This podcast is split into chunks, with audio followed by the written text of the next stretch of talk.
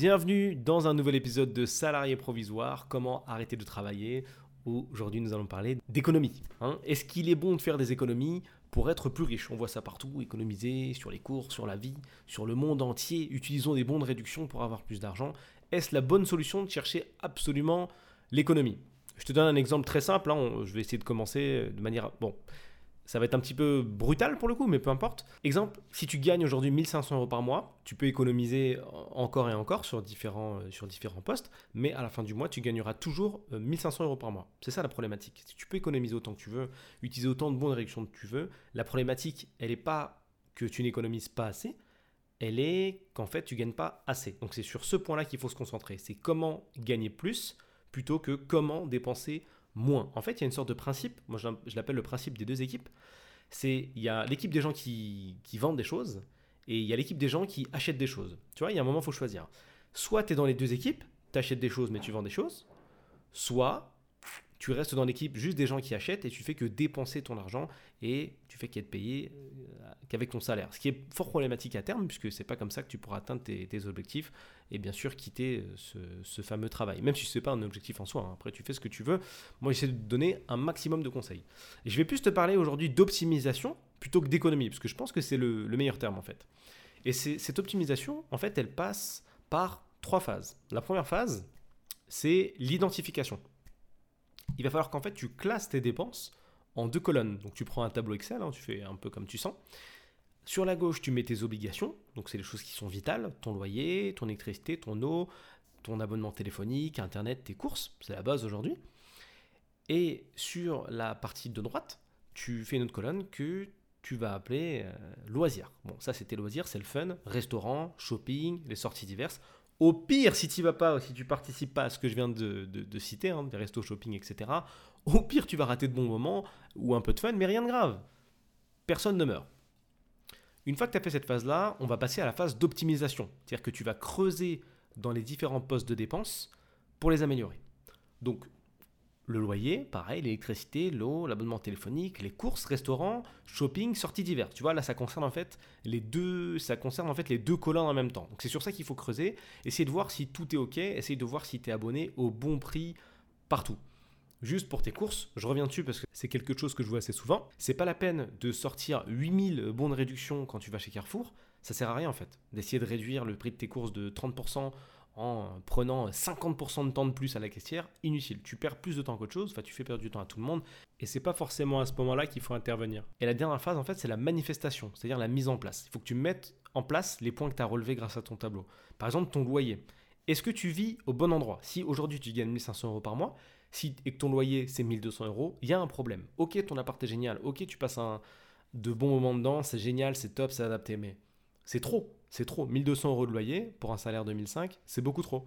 Donc, c'est pas évident à mettre en place parce que ça va inclure un déménagement, mais il faut quand même y penser.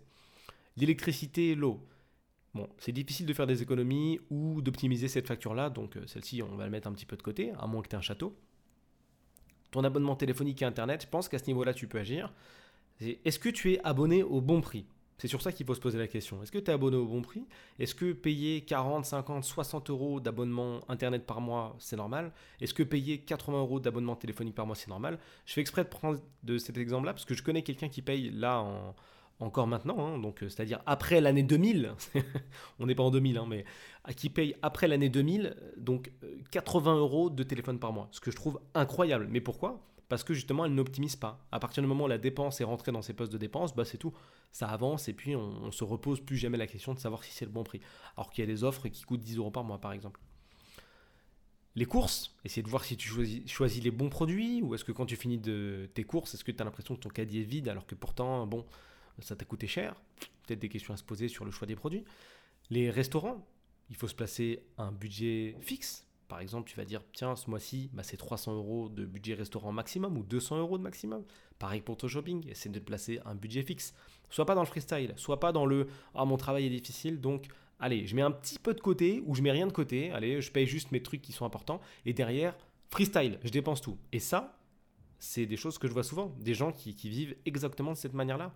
Donc, ils payent les choses importantes et derrière, c'est la teuf. On met rien de côté, on dépense tout. Pareil pour les sorties, les sorties diverses essaye de budgétiser. Tout ça, en fait, ces trois phases, une fois que tu auras tout mis en place, ça va te permettre en fait de créer de la trésorerie pour avancer. Et justement, ne pas faire comme les autres, qui, je le rappelle, en général, bah, dépensent tout leur argent un petit peu n'importe comment, donc du coup restent à peu près au même niveau, et puis euh, après on enchaîne avec toujours le même mécontentement, il n'y a pas assez de sous, etc., etc. Je te rappelle que la connaissance égale richesse, j'en parle dans le podcast numéro 4, la connaissance est supérieure à l'argent, que je t'invite à écouter si ce n'est pas déjà fait. Et en fait, cette éventuelle trésorerie que tu vas réussir à te, à dégager, tu vois, cette, cette, trésorerie que tu vas créer grâce à ce petit, à ce petit, ce petit pas de côté, cette petite optimisation, c'est 100, 200, 300, même 400 euros, j'ai déjà réussi à faire économiser, à, enfin, j'ai déjà réussi à optimiser un budget de 400 euros euh, à, un, client.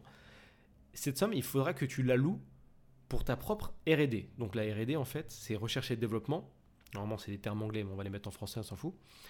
Et la recherche et développement dans une entreprise, c'est le fait, bah, comme son nom l'indique, de faire de la recherche et du développement de produits. C'est-à-dire que tu as un produit qui, qui est ce qu'il est, et tu essayes tout le temps, c'est-à-dire qu'il y a un budget qui est alloué mensuellement pour ce produit-là ou pour ta marque pour la faire évoluer. Bon, on a par exemple, euh, on a inventé le, t-shirt, qu'est-ce qu'on peut faire? Ben, On peut inventer le t-shirt sans manches. On peut inventer le t-shirt euh, avec une seule manche. On peut inventer le t-shirt un petit peu abîmé avec certains designs. Tout ça, ça fait partie de la recherche et du développement qui permet d'optimiser en fait la technologie. Par exemple, on va changer notre technologie pour euh, installer une technologie euh, un peu auto, enfin qui évacue plus facilement la transpiration. Tout ça, ça fait partie de la R&D. Il y a des gens qui sont payés dans des boîtes uniquement pour avoir des idées et faire de la R&D. Là, à titre personnel, tu dois faire de la R&D, bah, pour toi. Hein.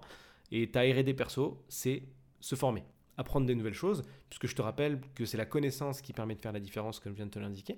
Et quand tu as plus de connaissances, ça te permet à terme, bah, toi aussi, peut-être, de créer des produits et de les vendre sur Internet, puisque tu peux transformer tes connaissances en produits.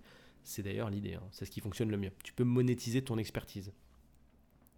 L'avantage d'avoir fait tout ça, c'est que ça va te permettre également de calculer tes FMR, donc tes frais mensuels récurrents. C'est-à-dire que tous les mois, comme on l'a cité, ou comme je te l'ai cité, tu as, as, les frais qui reviennent tu le sais, tout le monde le sait, tout le monde en a. Une fois que tu as tes éphémères, c'est-à-dire que tu sais combien tu coûtes sur un mois, tu as également tes FAR. Facile, il suffit de multiplier par 12, donc tes frais annuels récurrents. Et ça veut dire qu'à partir de ça, à partir de ces deux données-là, tu peux te créer en fait un objectif pour l'atteindre. Petit rappel, podcast numéro 3, les bonnes résolutions de début d'année, comment s'y tenir. On ne peut pas atteindre une cible que l'on ne voit pas. À partir du moment où tu n'as pas de stats, tu n'as pas de chiffres, tu peux pas évoluer, avancer efficacement. Si aujourd'hui tu gagnes 1500 euros, tu peux pas mettre en place de plan d'action efficace si tu sais pas combien tu coûtes en un mois, si tu sais pas combien tu coûtes en un an. Déjà, tu peux pas savoir combien tu as envie de gagner plus puisque tu n'as aucune info de base en fait. Tu n'as pas de valeur étalon. Et tu verras, tu peux demander dans ton entourage que rares sont les gens qui connaissent leur éphémère en fait. Et encore moins leur FAR. Et c'est pour ça que souvent euh, ça stagne. Parce qu'il faut faire des stats, il faut savoir où on en est, il faut avoir des points de repère pour être plus efficace. Une application que j'utilise et qui est assez, euh, bien pour faire tout ça, c'est Bankin. Surtout si tu as plusieurs types de comptes bancaires, si tu as plusieurs comptes bancaires. D'ailleurs, tu peux ouvrir un deuxième compte bancaire, c'est toujours sympathique. Tu verras que ça t'évitera des frais bancaires qui ne sont pas forcément utiles. C'est un peu la magie des banques en ligne. Pareil, optimise ça aussi. Si tu vas jamais voir ton conseiller et que tu lui parles jamais, que tu n'as jamais besoin de lui, tu n'as pas besoin d'être en agence euh, normale et de payer 15 ou 20 euros pour avoir une carte bleue. Tu peux très bien passer par une banque en ligne, ça fait largement l'affaire. L'avantage de Banking, ça te permet en fait de sectoriser toutes tes dépenses automatiquement.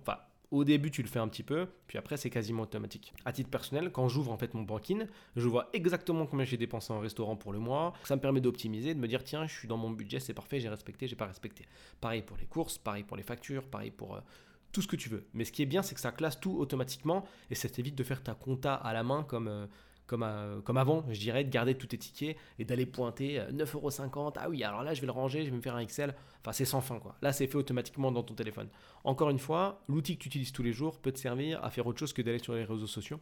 Et ça te permet d'être beaucoup plus, beaucoup plus efficace. Je rappelle que tu as dans ta poche ou à proximité, on va dire, un, un ordinateur quand même, quelque chose qui est quand même assez solide. Donc, certain pour te faire avancer. C'est bien, il y a beaucoup de fun sur un téléphone, mais aussi il y a beaucoup d'outils qui déchirent et qui te servent à devenir euh, mais juste euh, super efficace.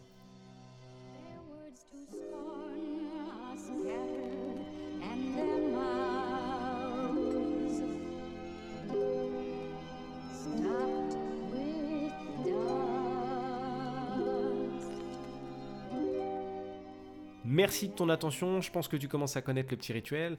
Nous sommes en fin de podcast. Tu connais les plateformes YouTube, Spotify, Apple Podcast, SoundCloud. Laisse-moi un avis sur Apple Podcast si tu as kiffé. Abonne-toi sur YouTube, ça me fera super plaisir. N'hésite pas à me poser une question ou ta question grâce au lien qu'il y a dans la description. J'y répondrai. J'en ferai même un podcast hein, si c'est quelque chose de super méga pertinent. Sur ce, prends soin de toi et réalise tes rêves.